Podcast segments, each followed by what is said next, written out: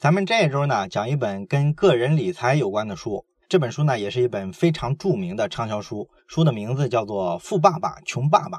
这本书啊，我相信，即便你没有看过，也肯定是听过的，因为这本书的名气实在太大了。而且这本书不是一本特别新的书，它其实呢有一个系列。这个系列的第一本，也就是咱们今天要讲的这一本呢，其实是一九九九年的时候就在美国出版了。但是呢，你看，经历了接近二十年这么长的一个周期的市场考验，这本书到目前为止还在不停的再版加印，还是在全球非常的风靡。据说这个《富爸爸穷爸爸》的这个系列。书呢，在全球卖出了两千九百万本。那大家知道，咱们国内的这个出版行业啊，现在比较萧条，萧条到什么程度呢？就是有一本实体的纸质书，如果能卖上两万册啊，已经算是不错的畅销书了。所以你就知道两千九百万本的销量，这是个什么概念？那这本书呢，是一本超级畅销书嘛？咱这个节目也一直在讲畅销书。为什么要读畅销书呢？其实就是因为啊，畅销书它是经历了市场检验的书，所以相对来说呢，你在里面挑出好书来的概率是多一些的。当然了，也存在很多比较小众的、有质量特别好的书，不为大众所熟知。但是呢，如果说我们把精力放在这个寻找比较小众的不错的书上，可能会造成效率特别低，因为毕竟没有得到广泛的验证和认可嘛。而畅销书的好处就是好多人都看过了，这就包括好多的社会精英啊、各行各业的牛人啊，他们看过之后还会推荐这个书。通常来说，这时候质量一般是有保证的。所以呢，我们从畅销书里去挑好书，这时候呢命中率会高一些。那说回《富爸爸穷爸爸》这本书，这本书的作者是谁呢？作者的名字叫做罗伯特清崎，他呢是一个日裔的美国人。那为什么他写这一类的书能够在全球畅销成这个样子呢？这个跟他个人的一个经历是有关系的，因为他有一段咱们普通人听了会觉得特别有吸引力的经历。啊，什么经历呢？就是他曾经拿五千美元开始做理财投资的这个尝试，然后经过六年，他这个五千美元就变成了一百万美元。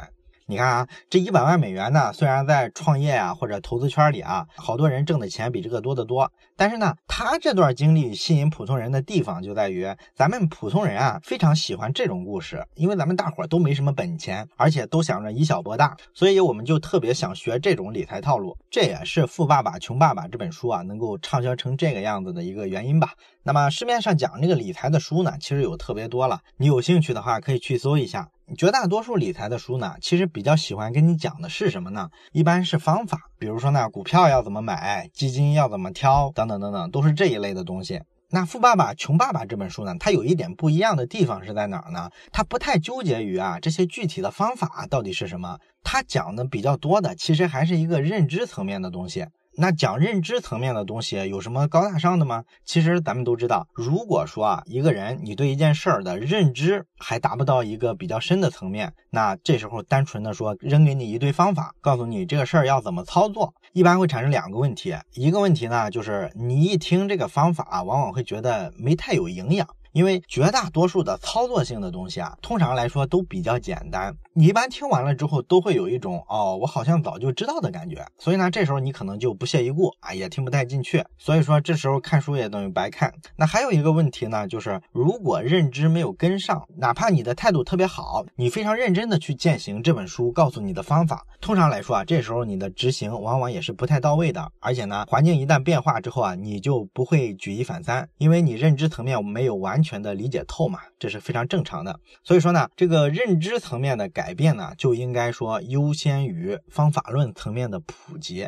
那这本《富爸爸穷爸爸》呢，它已经在全球风靡了十几年嘛。刚才咱都讲了，它基本是属于公认的，能把普通人应该掌握的理财观念讲得比较清楚、比较落地的这么一本书。那这本书的名字呢，叫《富爸爸穷爸爸》。你说一个讲理财的书，为啥起这么一名呢？其实这个呢，跟作者罗伯特清崎的经历有关。因为罗伯特清崎比较小的时候呢，他的亲生爸爸在美国呢是干公务员的。哎，那国外的公务员呢，跟咱们国内也比较像哈，一般呢都是学历比较高。你像他爸爸还有博士学位呢。然后呢，他们在衙门里当差嘛，通常来说这个工作是比较稳定的，收入呢整体来说也算是不错的。但是呢，罗伯特清崎呢就发现，哎，他爸爸不停的升职加薪，然后不停的陷入到财务困局之中。因为他每天要应付各种开销，像什么房贷呀、车贷呀，包括孩子上学的花销啊，等等等等。所以呢，他就发现啊，他爸爸这种呢，在正常的这个社会人群分类里啊，应该比较明显的属于社会精英那一类，因为高学历、高收入，工作比较稳定嘛。但是呢，在财务上呢，这部分人又通常都不是很成功。大部分所谓的这个中产精英呢，其实都陷入到这个圈套里面去了，都会觉得自个儿呢活得特别累，尤其是在那些比较大的城市工作生活的白领，通常都有这种感觉啊。这个也比较符合咱们一般人的一个观察，对吧？所以呢，罗伯特清崎呢就拿他爸爸的例子，就是这个穷爸爸代指这一部分人群。那富爸爸又是指谁呢？这个富爸爸就是指罗伯特清崎他一个朋友的爸爸。那他这个朋友呢，跟他从小是发小了。他朋友的爸爸呢，就是做企业的，文化程度也不是很高，但是呢，他挣了很多钱，做企业比较成功。完了，罗伯特清崎呢，从很小的时候就经常去他朋友家做客去玩，他就有机会接触这个富爸爸，学习人家的这个财务管理的知识和经验。然后呢，他在这个学习的过程中呢，他就深刻的发现呢，原来人家这个有钱人的思考方式啊，跟他自个儿的爸爸是完全不一样的。所以呢，他体会特别深刻了之后呢，他就做了一些对比，他发现应该学习这个富爸爸看待金钱的这个理念，而不应该学习自己这个亲生的穷爸爸这一套，那一套认识只会。让你越来越穷。所以说呢，他这个书比较有意思、比较好读的地方就在于，他把两个爸爸对世界的看法的不同、做事方式的不同对比出来之后，写的非常的有意思，所以这个书才能卖的特别好。其实呢，刚才咱们讲这个穷爸爸他的一个状态的时候，我相信好多人都是有共鸣的，因为这就是咱们现在绝大多数社会，咱们这个年轻人的一个普遍的状态，是吧？你就是觉得非常穷，非常挣扎。我们每个人呢，好像都是在这种死循环里，而且呢，好像说挣的越多，花的就越多，然后过得越累。而真正的富人呢，他们并不是说跟我们一样，在这条赛道上做的比我们更好，所以人家胜出了，不是这个概念。人家其实是一开始就走了另外一条道路。那这条路是什么呢？这就是《富爸爸穷爸爸》这本书要告诉我们的。那今天咱们这部分主要讲的一个问题，就是讲清楚关于金钱的一个概念，就是在穷人跟富人眼里啊，钱到底有什么不一样的认知？那这本书呢，有一个非常明确的观点，就是说，穷人和中产阶级是为了钱而工作，而富人呢是不为钱工作的。那咱们知道啊，绝大多数的行业啊，其实这个工资水平啊都不是很高。那为什么很多人还愿意接受一个特别低的工资水平呢？是不是说这就是资本家压榨剥削他们的结果呢？其实这个地方的罪魁祸首是大家自己。为什么呢？这就是一个财富观念的问题了。咱们这些绝大多数不算特别富裕的人，我们为什么会觉得有束缚感呢？就是我们对金钱的观念把自己束缚起来的。你想想，咱们绝大多数人都会去追求的一种人生路径是怎么样的？一般来说，就是好好学习，然后呢，考一个好的学校，然后选一好专业，毕业的时候呢，找一好工作，完了之后呢，努力认真的工作，提高自己的竞争力，想办法升职加薪，这都是咱们认可的所谓的成为精英的道路，对吧？但是这条路，你仔细想一下，其实都是以钱为中心的。那这条路上对应着说，我们去学校学一个专业，不管是会计啊、法律啊，还是新闻，它都是为一个职业而设立的专业。也就是说，大学是适应刚才这条道路而出现的，他在想办法教会你有一种技巧去挣钱。当然了，这方面绝大多数学校呢做的还不够好，而且更重要的问题是，学校根本就没有告诉我们为什么要挣钱，钱到底是个什么东西。相关的知识啊，在所有的现行的教育体系里啊都没有体现。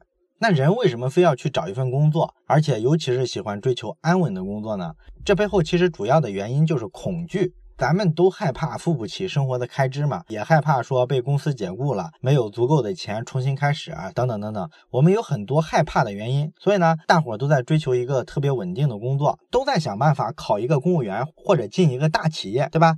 这都是咱们优先的选择。而这种优先选择背后的驱动力就是害怕、恐惧。因为这种恐惧在呢，我们就特别重视我们做过的每一份工作。我们基本上都会说拼命的去学习某个专业的技能，然后想办法呢让自己在职场上更有竞争力，或者呢拼命的工作啊，你付出的精力比别人多，完了之后你升职加薪的概率更大。那所有的这些思考呢，通通都是围绕着钱进行的。虽然我们大部分人嘴上不承认，可是实际上呢，多数时候啊确实是这样。我们多数人都是钱的奴隶。那我们变成钱的奴隶之后呢，我们就会活得特别辛苦，完了之后就会对现实有很多不满，比如说咱们都会骂老板，说老板太抠、太不仁慈、不涨工资，然后骂国家，嫌国家收税收的太高，然后嫌给你的社保体系不够完善，等等等等。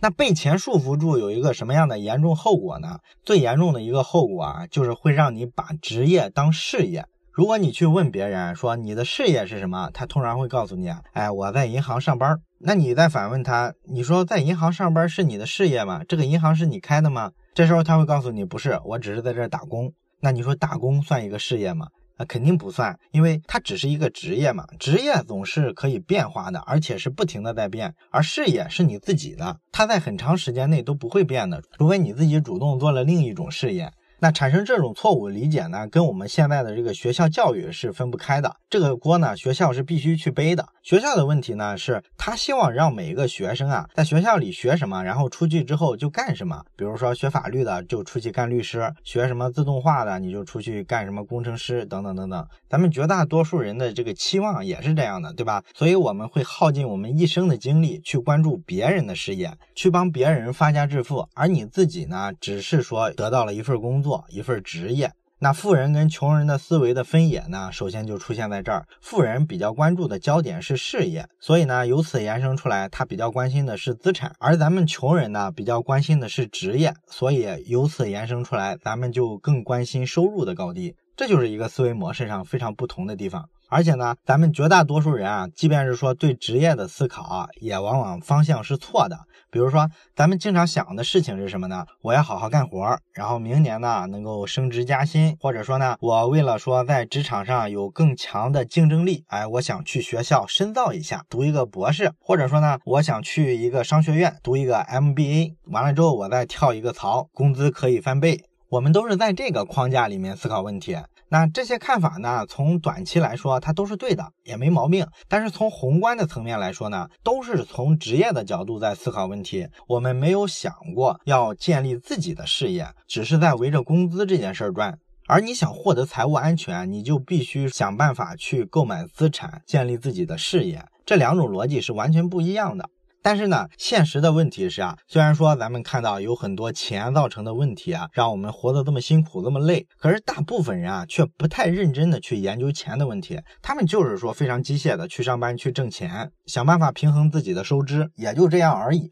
大部分人啊并不明白自己为什么老是缺钱，而且呢，我跟很多人交流的时候，我还发现有很多人心里啊有这么一种想法，非常普遍哈，就是很多人觉得呢，钱不是省出来的，是挣出来的。也就是说，他会觉得我应该想办法找到一个挣更多钱的机会，一下我能挣到更多钱了。那现在所有的这些经济上的困难，什么房贷呀、车贷呀、什么孩子的教育开支啊，马上就迎刃而解了。哎，好多人都有这种幻想，但是呢，绝大多数人啊，一辈子都没有找到这种挣很多很多钱的机会。这里边核心原因是什么呢？并不是说啊这种机会就不够多，特别少，而是什么问题呢？是说你靠好好工作多挣钱啊，根本就解决不了这个问题。这是很多人没有意识到的。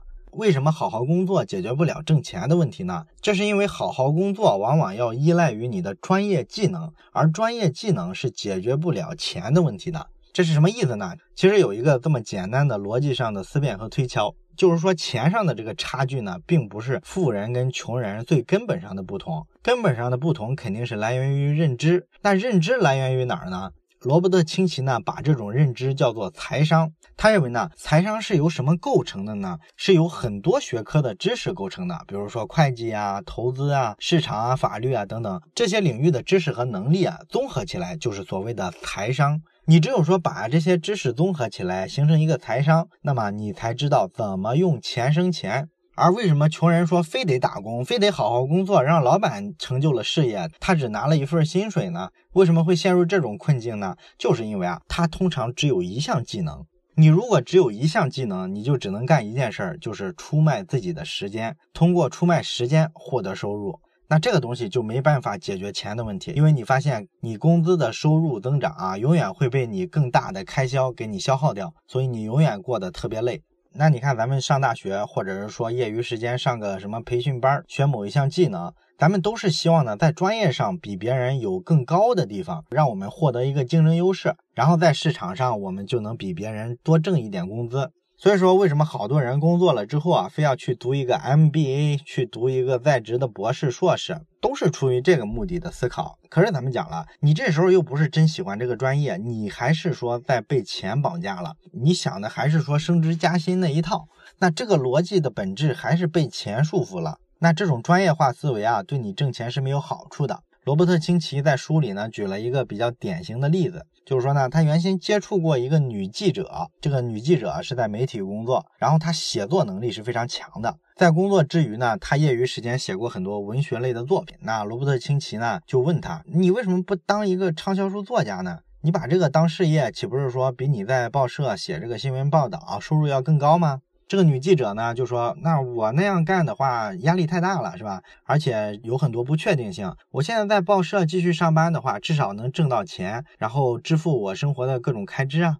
当然了，这个记者啊，他自己确实也很困惑，也想增加自己的收入，所以呢，他就问罗伯特清崎能不能给他一点建议。哎，那罗伯特清崎听完呢，就建议他去上一上营销课。然后这个女记者就很不高兴了。”我好好一个文学硕士学位，你让我去干一销售员，我是一个专业人士啊，开什么玩笑？那我要接受教育，肯定是在这个专业上去做一个更深的深造啊，而不是去成为什么推销员。推销员算个啥？眼里只有钱。你看他是这么个认识啊，这个认识是不是听起来很熟悉啊？咱们身边其实好多人不都这样吗？工资比较低的时候，大伙的反应永远是要么做个兼职，要么呢我去想办法去弄个学历，所谓的深造一下，然后给自个儿身上呢打几个标签儿，这样不管是回原单位啊，还是跳槽换个工作，都能说升职加薪的机会大一点。其实呢，除了这个女记者啊，各行各业也有很多牛人，都是这种情况。你比如说，你想想，你车子如果坏了，去这个维修厂去修车的时候，你看那个修车的师傅啊，他可能还非常年轻，但是呢，他的技术水平已经非常好了。他听一听你这个车子的发动机的声音，就知道毛病出在哪儿。哎，你不觉得这是一种非常强的专业技能吗？可是你要问问这些汽修厂的修理工，他们的工资啊，又往往非常低。那你说是为什么世界上有这么多在一个专业领域这么有才华的人，却拿着这么低的工资呢？他们这么有才华，证明他们首先不笨，他肯定是个聪明人。完了之后呢，他也花了很长时间去雕磨自己的专业技能，才能达到今天这个程度嘛。那为什么这样的人拿不到钱呢？其实很简单，就是因为他们一般啊只发展一项技能，他们接受的教育呢都是说你要在这项技能里啊做到最顶尖。罗伯特清崎的看法是，对于我们一个正常人来说，除非说你去那种高精尖的科研之类的那种另说了。对于我们绝大多数的正常人来说，我上一大学学一专业，最主要的是出来说想办法让自己过得更好一点。你如果从这个目标来出发的话，其实你绝大多数的专业是不需要说研究的多深入。很多专业对于我们来说有用的部分，其实就那一点儿，你把它拿出来学会了就行了。而你真正需要做的事情是什么呢？就是多了解一些其他的专业，多了解一些其他的思维模型，一些有用的知识，这样你才真正的说能在钱这件事上比别人更强。就拿刚才咱们讲的这个女记者来说吧，罗伯特清崎建议她呢去学习一下销售的技能和有关这个市场的知识，她的收入就应该会显著的增加。为啥呢？因为如果这个女记者啊去学一学这个销售方面的课程，尤其是学一下什么广告文案的写作，跳槽去一家广告公司找一份工作，这样对她可能是更好的。那你可能会说，去广告公司，那他的收入啊、地位啊，岂不是还不如在报社？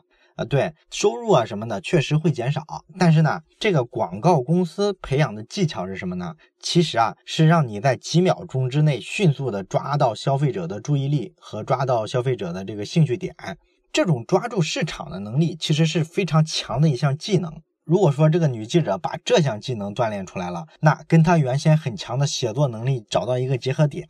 这时候你说他再去写一本畅销书，他的这个语言的特点、讲故事的结构，包括标题，全是市场上的读者最喜欢的方式。所以呢，他早晚会成为一个不错的畅销书作家，而不是现在这样写一个不错的东西，也挺有思想、挺有深度。但是呢，你把握不到市场的脉络，所以你就只能在报社里拿着这个死工资，你还不敢做其他的尝试。那罗伯特清崎他本人呢，是很早就发现了这个道理，因为他自己的个人经历也是很奇葩。他在美国的一个商船学院上的大学，然后毕业之后呢，他去了标准石油公司啊，这是大公司嘛。然后他在标准石油公司的游轮上工作，因为他学的就是跟这个远洋航行有关的专业嘛。所以他在游轮上工作，那他受了良好教育的这个公务员爸爸就很高兴啊。他觉得啊，这个工作好啊，又稳定，收入又高，而且呢，在游轮上工作，一年只需要工作七个月，剩下的五个月呢都在休假。你要是按这个性价比算一算，你就会觉得真不错。所以呢，他亲爸爸很高兴。但问题是啊，罗伯特清崎他已经接受了富爸爸的那套逻辑，已经跟他的穷爸爸想法完全不一样了。所以呢，他只在石油公司干了六个月就辞职了。完了之后，他干嘛去了呢？他去了海军陆战队啊，参军去了。当飞行员，然后他爸爸就特别失望，你这是唱哪出啊？那穷爸爸的观点其实就是学校和单位普遍的一种观点，就是一种专业化的思维，就希望一个人呢干一件事儿从一而终，然后把这件事呢钻研透，成为这个领域非常顶尖的人。那你说这种思维是从哪儿来的呢？其实是来源于社会分工的一个结果，因为社会分工就要求每个人应该是各司其职，各负责一块儿。也就是说呢，分工的结果就是社会上需要大量的即插即用的螺丝钉一样的人才。所以说，整个社会包括教育体系都把咱们人啊往这个方向去培养。可是你作为一个个体来说，如果你想扮演好一个螺丝钉的角色，那么你的收入水平也永远就只是一个螺丝钉的角色了。但是好多人没有看到这一点，依然非常相信，在一个领域兢兢业业的做的非常专业，这是件非常有前途的事儿。这个就属于想多了。虽然说咱们确实有时候能看到，在某一个垂直行业、垂直领域，确实做到最顶尖、最头部的那一小撮人，可能超越了百分之九十九点九九的人，他们的收入呢，确实是明面上看起来是不错的。可问题是，绝大多数学某一个专业的人，他是走不到这一步的，因为要走到这一步，需要很多机缘巧合的东西，也包括很多运气的东西，这样就非常非常困难。你走这条路就是一条非常窄的路，如果想通过这个渠道让自己变得有钱概率并不高，何况说这个垂直领域最顶尖的这帮人，他的收入到底有多高？其实只有他们自己知道，对吧？你像这些得诺贝尔奖的这些科学家，你看上去一下给了一大笔钱，但是退掉各种乱七八糟的，到手能有多少钱？然后相比他这么多年的付出，平均收益又是多少？其实往往是比我们普通人想象的要低得多。所以呢，罗伯特清崎就特别反对说，一个普通人你自己真的把自己往专业化方向上去培养，这样其实是堵死你未来的路。那我应该怎么发展多重技能呢？其实这个呢，罗伯特清崎自己就是一个很好的一个范例。因为刚才咱们讲了他小时候的经历嘛，他很小的时候就去跟那个富爸爸接触，富爸爸呢是有工厂的，所以呢，他从小就跑工厂里去给他打工，而且是不要钱的。那他经过好多年的在那个工厂里的这个打工呢，他就在好多部门啊都混了个脸熟。比如说他在会计部门工作过，后来呢又调到过餐饮部门，哎，就是负责后勤。后来呢还去过销售部门，什么仓库保管啊、市场营销啊这些事儿他都参与。所以呢，他在这个公司呢曾经扮演过多重角色，这就锻炼了他多个维度的能力。当然，咱们看现在好多的大公司啊，也意识到了这一点。你看，好多公司不是经常招那个管培生嘛，管理培训生。这个管理培训生呢，基本上他会让你到这个公司之后轮岗，就是各个部门啊都待一阵儿，学点东西。完了，最后定岗的时候不一定定到哪儿。管培生都是作为储备管理人才来培养的，所以他希望你是一个通才。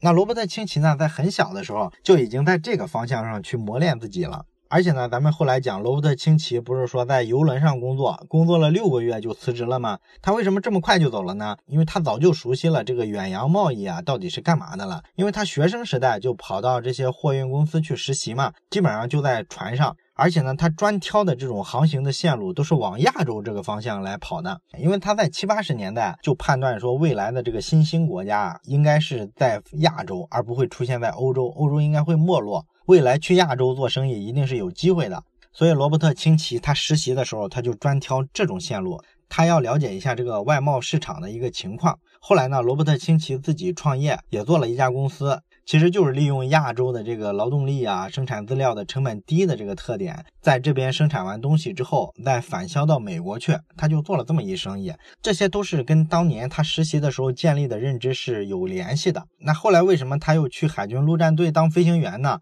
其实他的目标啊，并不是说我要学会开飞机，他真正的目标是想学会指挥军队。因为他很早就从富爸爸那里接触到一个认识，就是你要经营好一家公司啊，最困难的部分其实是对人员的管理。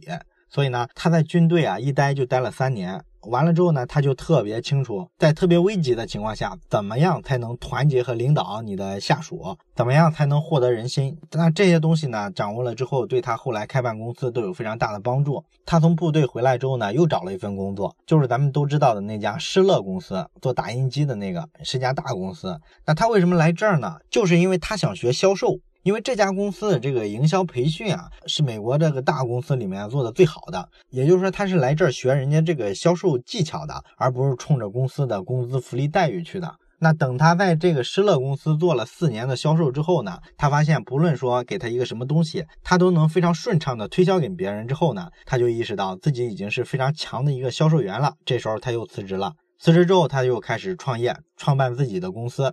那你看他之前这几份工作经历的有意思的点在哪儿呢？就是他这个人啊，其实目的性特别强。他很清楚，学一样技能是挣不了钱的，多种技能结合到一个点上，才能真正的说创造自己的事业，而不是简简单单的追求一个职业。所以说呢，他强烈建议不要有这个专业化的思维，非要在一个专业方向上禁锢自己，要想办法让自己了解多个维度的思维模型和多个领域的知识。当然，讲到这儿的话，咱们会发现罗伯特·清崎的很多看法跟咱们讲《穷查理宝典》的时候，查理·芒格的看法是很像的，对吧？查理·芒格呢，也是认为，如果你只掌握一门学科的这个手艺，你通常来说会容易陷入管道思维，这个专业思维很多时候会限制你。啊，这个地方其实有异曲同工的感觉哈。好了，关于《富爸爸穷爸爸》的这个第一部分，咱们就讲到这儿。这部分呢，咱们只是简单开了个场，它其实还没太涉及到理财的部分。主要还是讲的从财富的源头，你怎么择业，怎么获得财富这个维度来讲的。那么下一期我们会比较正式的讲一下，你怎么从这个现金流上去管理自己的财富。咱们下期再见。